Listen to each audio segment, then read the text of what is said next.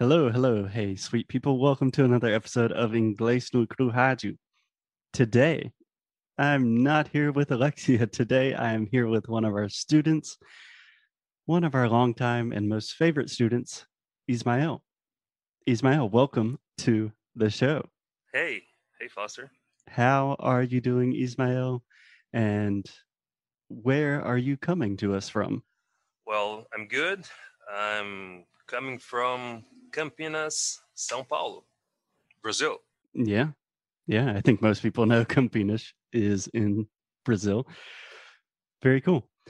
So, just to give a little bit of context, a little bit of background, I've wanted to have Ismael on the show for a long time. Number one, because he's a great student. Number two, a super interesting person to talk to. And I just enjoy having conversations with you. And number three, you recently sent us a message about one of our episodes, and I wanted to talk a little bit with a little bit more detail about that. Does that sound good to you? Yes. Okay. But before we do that, Ismael, can you give our listeners just a little bit of your story, your background with English? I think everyone will already notice that you speak English very, very well, but I think they will be quite surprised at how you arrived to have such an advanced level of English. Okay, well, where can I start?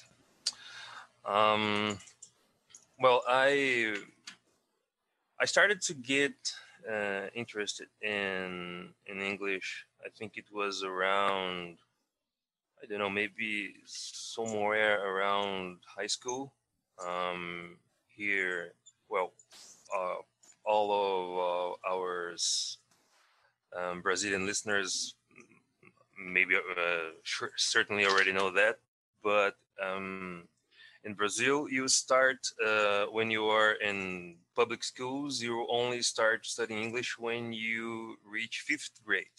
Mm-hmm. Fifth grade is approximately how many years old? Eleven. Well, when I when I was in fifth grade, it's quite some time ago now. Uh, uh, it was eleven. Right now, I think it's probably younger, but but I'm not sure. Cool. But even so, to start learning a language, I think it's uh, uh it's a general opinion that's kind of old, depending depending on your point of view. But um, anyways 11 years and it's uh, like any other subject uh, when you're in school. You like portuguese or, or english or, uh, or, english for uh, a, a, american i mean. And yeah yeah. arts and science and there's just uh, subjects you like and subjects you don't. And I when I started, I was wasn't really very fond of English, and uh, through the years, uh, it started to change very very slow. So I, when I was at high school, mm-hmm. I think I would say when I was in high school. Yes, when I was in high school, uh, I started to get more interested. I was reading a lot already in uh, books in Portuguese. I liked Sherlock Holmes a lot. Nice. And you were reading in Portuguese? Yes, by the time I was, I was reading in Portuguese. And when I, at some point, I discovered Harry Potter books. I was like maybe 13 years, I'm not sure. Yeah. Can I ask you really quick, Ismael, if you don't mind, how old are you? I am 30 years old. Nice. That's what I was thinking. I'm 31, and I think I discovered Harry Potter at approximately the same time as you did. Yes. And uh, uh, a funny thing, I read the books all out of order. I started, uh, I started in the second, then I think I read the fourth, and then I, I, just caught up maybe in the, the last two or three books, but I, I I messed up when I started because uh, I I didn't have access to. Well, I, am not saying uh, I didn't have access, but I uh, a library, you know, to buy books to read and all. It, wasn't part of my of my life, you know. Yeah, it was a lot more difficult back then. Yeah, like I remember when I believe it was like the second book coming out, and Harry Potter was already like a global thing. I had to go to the bookstore and wait in line, like to get a copy of Harry Potter. And nowadays, I can just immediately have it sent to my Kindle automatically. Yes, and, I, I I found the the the Harry Potter book on in the the, the school library and nice. I started to read. I liked the story a lot, and I, I think in the same year I watched the, the first movie, and boom, instant fan. And well, j- j- just to, to, to cut the story short a little bit, because well, nothing, nothing very interest. Uh, happened. Yeah, we can talk about yeah all seven Harry Potter books individually for hours. Yeah.